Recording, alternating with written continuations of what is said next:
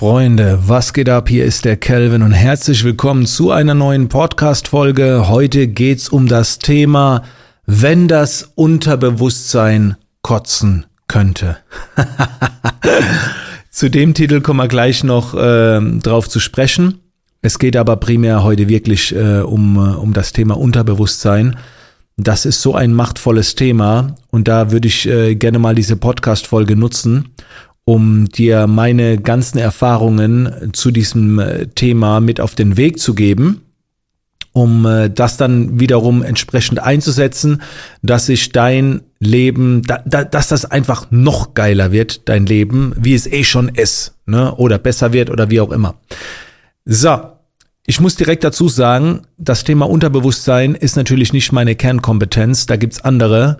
Da werde ich auch am Ende der Folge noch eine schöne Quelle nennen es ist aber ein sehr wichtiges Thema, das mich jetzt schon bestimmt 15 oder ja, 17 Jahre sehr intensiv begleitet, wo ich auch schon viel studiert habe, viel praktische Erfahrung gesammelt habe. Und äh, im Vergleich zu meiner Jugend, da habe ich ganz anders gedacht zu diesem Thema. Da war mir das gar nicht bewusst. Hätte damals jemand zu mir gesagt, ey, arbeite mehr mit deinem Unterbewusstsein, hätte ich gesagt, mit was? Wer ist denn das? Wo wohnt denn der? Das Unterbewusstsein. ben Watara nennt das übrigens immer Oberbe äh, Oberbewusstsein, weil er äh, sagt, das müsste eigentlich oben stehen. Also gibt es eine längere Erklärung dafür. Also wir nennen das jetzt mal in der Folge definitiv Unterbewusstsein. Dann weiß jeder, wovon ich rede. Jeder, der sich vielleicht noch so ein bisschen unschlüssig ist, was ist denn überhaupt das Unterbewusstsein?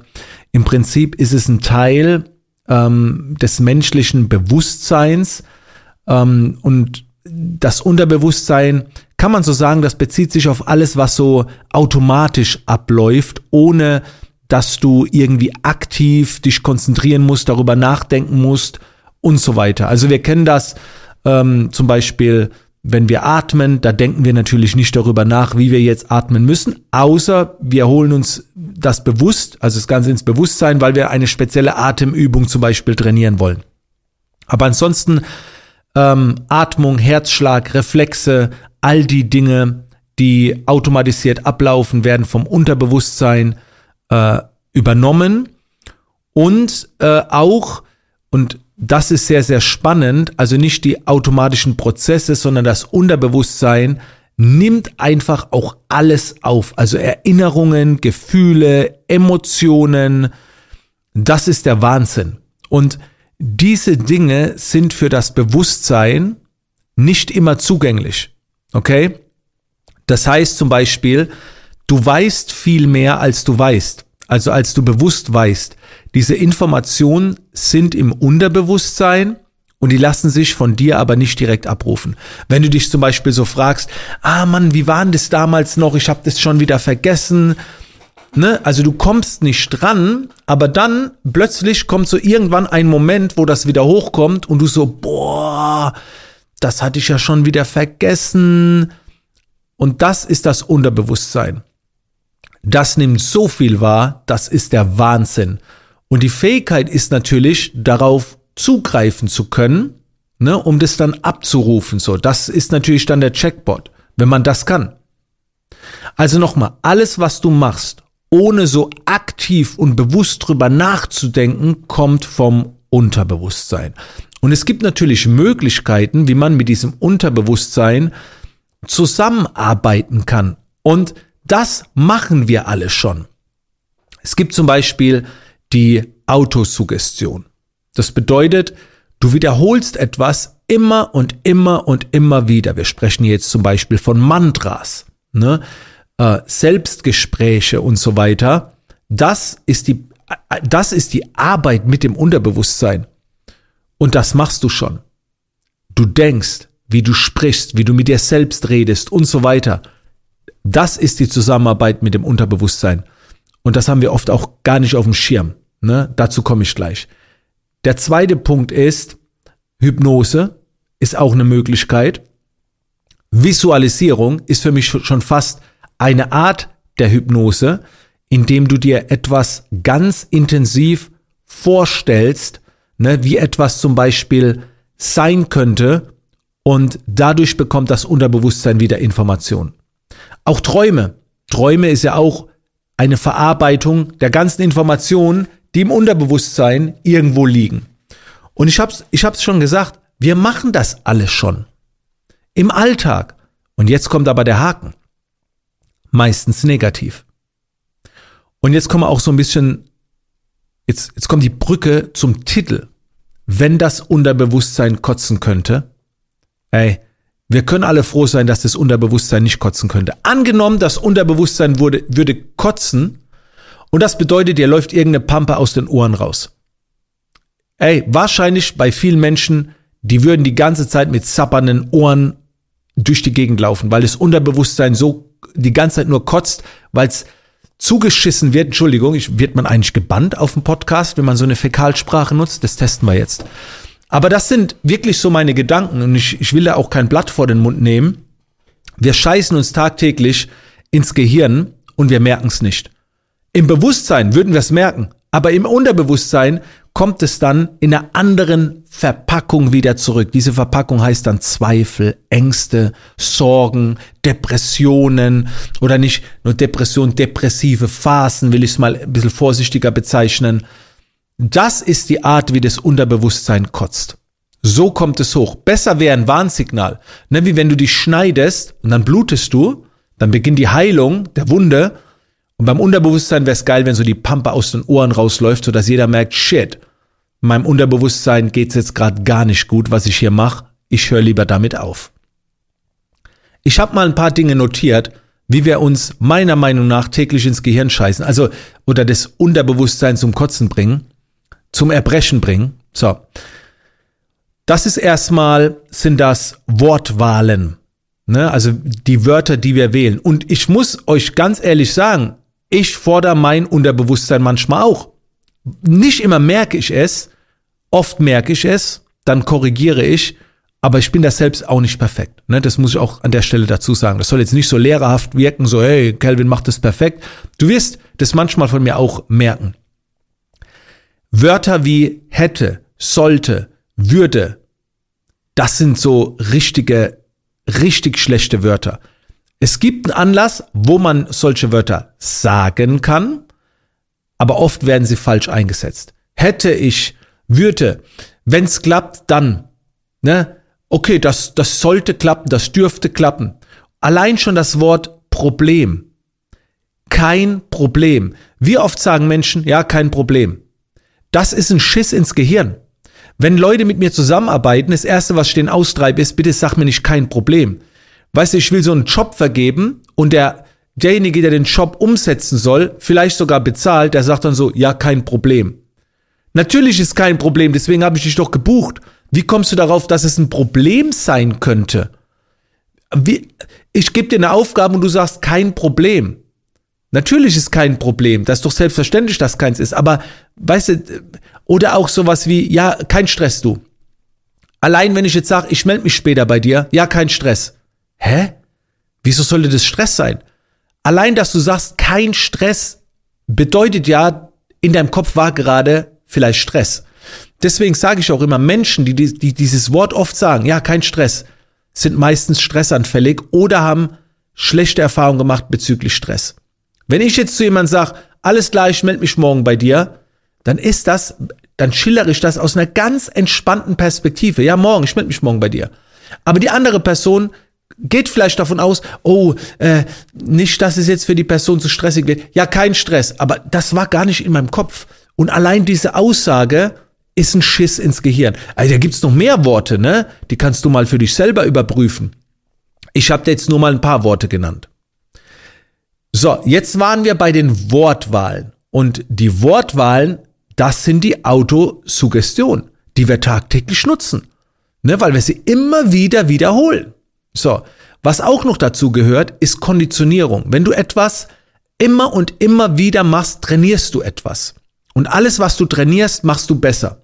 Das heißt, wenn du permanent einen niedrigen Handy-Akku hast und das akzeptierst, trainierst du Du wirst immer besser darin, mit wenig auszukommen, mit wenig Akku auszukommen. Wenn du immer einen rappelvollen Desktop hast, einen unübersichtlichen Desktop, Arbeitsplatz, trainierst du darin immer besser zu werden, dass der immer unübersichtlicher wird. Wenn du immer ein volles E-Mail-Postfach hast, trainierst du darin immer besser zu werden, dass es immer voller wird.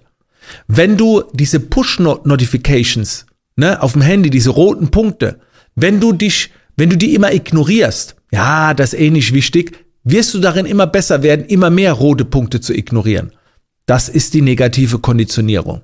So. Und oft bei meinen Coachings sage ich, zeig mal hier, so, zeig mal, was hast du auf dem Desktop. Alles klar, wenn dein Unterbewusstsein nur kotzen könnte. Das wäre so geil. Jetzt würde dir wieder die Pampe aus den Ohren rauslaufen, weil das Unterbewusstsein die ganzen Informationen sieht, die sieht die ganzen roten Punkte. Soll ich wegignorieren? Ist wichtig? Ne, ist nicht wichtig. Boah, Katastrophe. Auch Gespräche mit anderen, ohne dass andere Menschen dabei sind. Lästern, hetzen. Ja, man, ich rede auch oft über andere, aber die Mühe ist bei mir, bloß positiv zu reden. Nicht immer, weil meine Aufgabe ist auch mal zu sagen, finde ich nicht so gut, was die Person ist halt meine Meinung. Aber lästern geht nur mal einen Schritt weiter. Ja, also da erwische ich mich auch immer wieder, dass ich gerne drüber reden würde. Ne, ich begründe das dann ja, die Informationen sind ja wertvoll für meine Coaches und so, aber ich will ja auch nicht so schlecht, ah, ne, Karma-Level und so. Aber da gibt's natürlich auch ein ganz Next Level, wo, wo nur gelästert wird und dann die Person im Raum ist und plötzlich ist Stille so. Ne?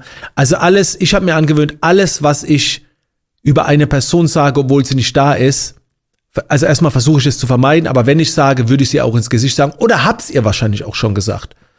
Genau. Was auch fürs Unterbewusstsein nicht gut ist, ist ein negatives Umfeld. Das fängt beim Licht an, bei der Temperatur, beim Geräuschpegel, natürlich auch bei der, beim Platz. Wie viel Platz hast du beim Menschen? Alles prägt uns. Okay? Und auch wenn wir sagen, nee, es stört mich nicht, wenn mein Arbeitsplatz nicht unaufgeräumt ist, wenn du einfach so die halbe Wohnung auf dem Schreibtisch hast, ist das wieder Kotze für äh, Erbrechen fürs Unterbewusstsein. Katastrophe. So, ja, du musst dich nicht drum kümmern in deinem Bewusstsein. Aber was da alles verarbeitet wird in dir drin, ja, ich brauche das. Ja, aber das Unterbewusstsein brauchst ganz sicher nicht. Ich habe noch einen finalen Punkt. Der letzte Punkt, was du vermeiden solltest, darfst. Ne, habe ich jetzt gerade korrigiert. Du solltest gar nichts, du darfst das vermeiden, ist eine Opferhaltung einzunehmen. Das ist mit Abstand so wahrscheinlich das krasseste, was ich immer wieder erlebe, dass man hofft, dass sich im Umfeld etwas ändert, damit die eigene Situation besser wird. Und das ist so das Schlimmste, glaube ich, was du dem Unterbewusstsein antun kannst, ist Opferhaltung. Ne, so hoffentlich ändern sich Gesetze, hoffentlich ändert was die Politik, hoffentlich bald, passiert bald was, ne, weil so kann ich nicht weitermachen. Ich hoffe, die machen das, ich hoffe, die, so ich hoffe, der Ölpreis oder der Benzinpreis. Das ist, natürlich kannst du selbst nicht ändern. Und du würdest dir wünschen, dass sich etwas ändert. Hoffen ist ja auch wieder so ein Wort. Hoffen ist eigentlich so Punkt eins, ist auch wieder so, oh nee, hoffen. Ne, Hoffnung, klar, hier und da kann man es auch haben, aber du begibst dich einfach in eine Opferhaltung. Und ab und zu ist das halt so, ja. Dann ist es vielleicht auch berechtigt, aber dieser, dieses Wort wird so oft genutzt, also nicht nur Wort, diese Einstellung, diese Opferhaltung wird so oft in Kauf genommen. Ja, ich hätte ja gerne mehr Jobs, aber Corona kam mir dazwischen. Natürlich macht es das schwieriger, aber das ist die perfekte Opferhaltung. Warum haben es manche geschafft während Corona? Warum du nicht? Es geht.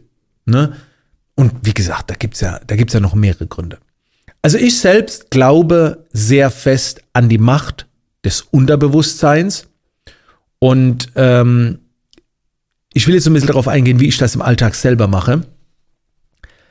In einem Satz zusammengefasst, du darfst dem Unterbewusstsein zeigen und sagen, was du gerne hättest, wo du gerne hin willst.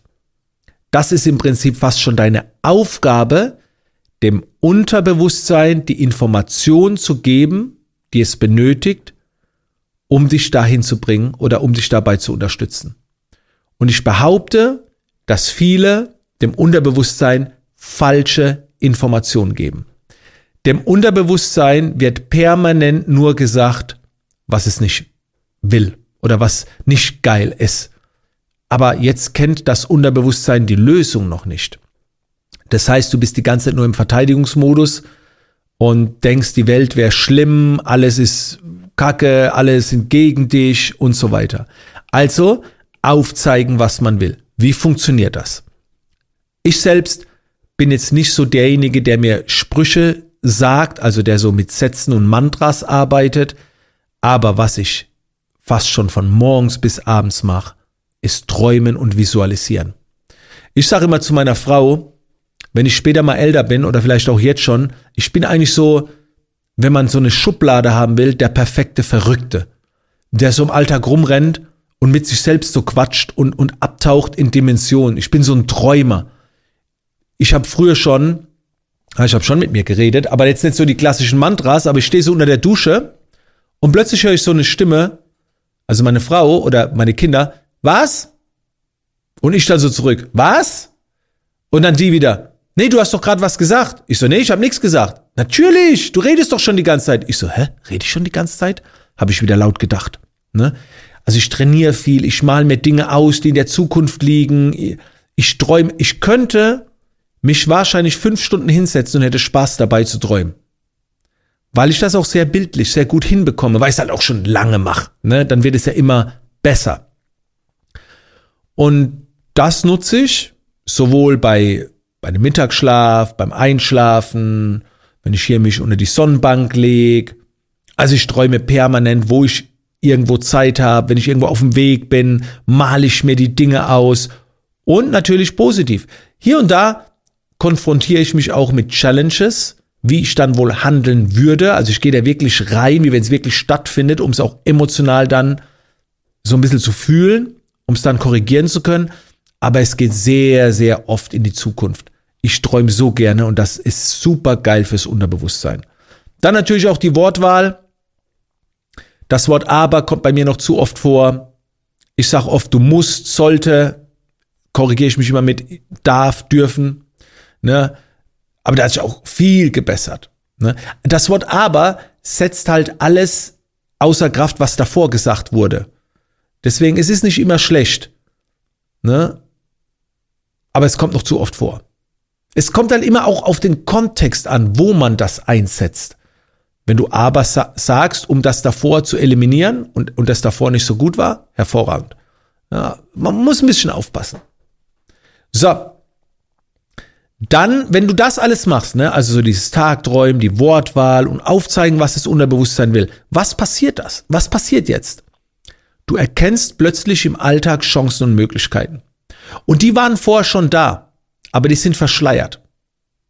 Und wenn du das alles machst, plötzlich im Alltag siehst du etwas oder erkennst etwas, wo so ein Bauchgefühl dabei ist. Also das Bauchgefühl ist für mich Unterbewusstsein. Wer ein sehr starkes, gutes und richtiges Bauchgefühl hat, der versorgt sein Unterbewusstsein. Und ich rede hier von einem positiven Bauchgefühl und kein negatives Bauchgefühl. Ne? Das ist auch wichtig, manchmal so die Alarme, so, oh, es fühlt sich nicht so gut an. Es geht um die Chancen erkennen. Plötzlich trifft man im Alltag eine Person und du stellst dann die richtigen Fragen oder du nimmst etwas wahr, was du vorher weggeschmettert hättest. Du erkennst etwas, weil dein Unterbewusstsein Bescheid weiß und dein Unterbewusstsein wird dich unterstützen. Das ist wie ein, wie ein geiler, wie ein cooler Freund. So, der immer mit dabei ist, der auf dich aufpasst. So ein Berater. So ein stiller Berater. Und deswegen bring diesen Freund oder diese Freundin bitte nicht zum Kotzen. Dieser Freund, diese, diese Freundin, das Unterbewusstsein, ist nicht dafür da, dein, wo du deinen Druck abladen kannst. So ein Schwamm, der alles auffängt. ist kein Boxsack. Das ist dein Partner, ist dein Geschäftspartner, dein persönlicher Partner. Und den gilt es, oder die gilt es ordentlich zu versorgen. Ja. Wenn dich das Thema weiter interessiert, ich habe noch eine Buchempfehlung. Ist ein älteres Buch. Ich glaube, 1963 kam das raus.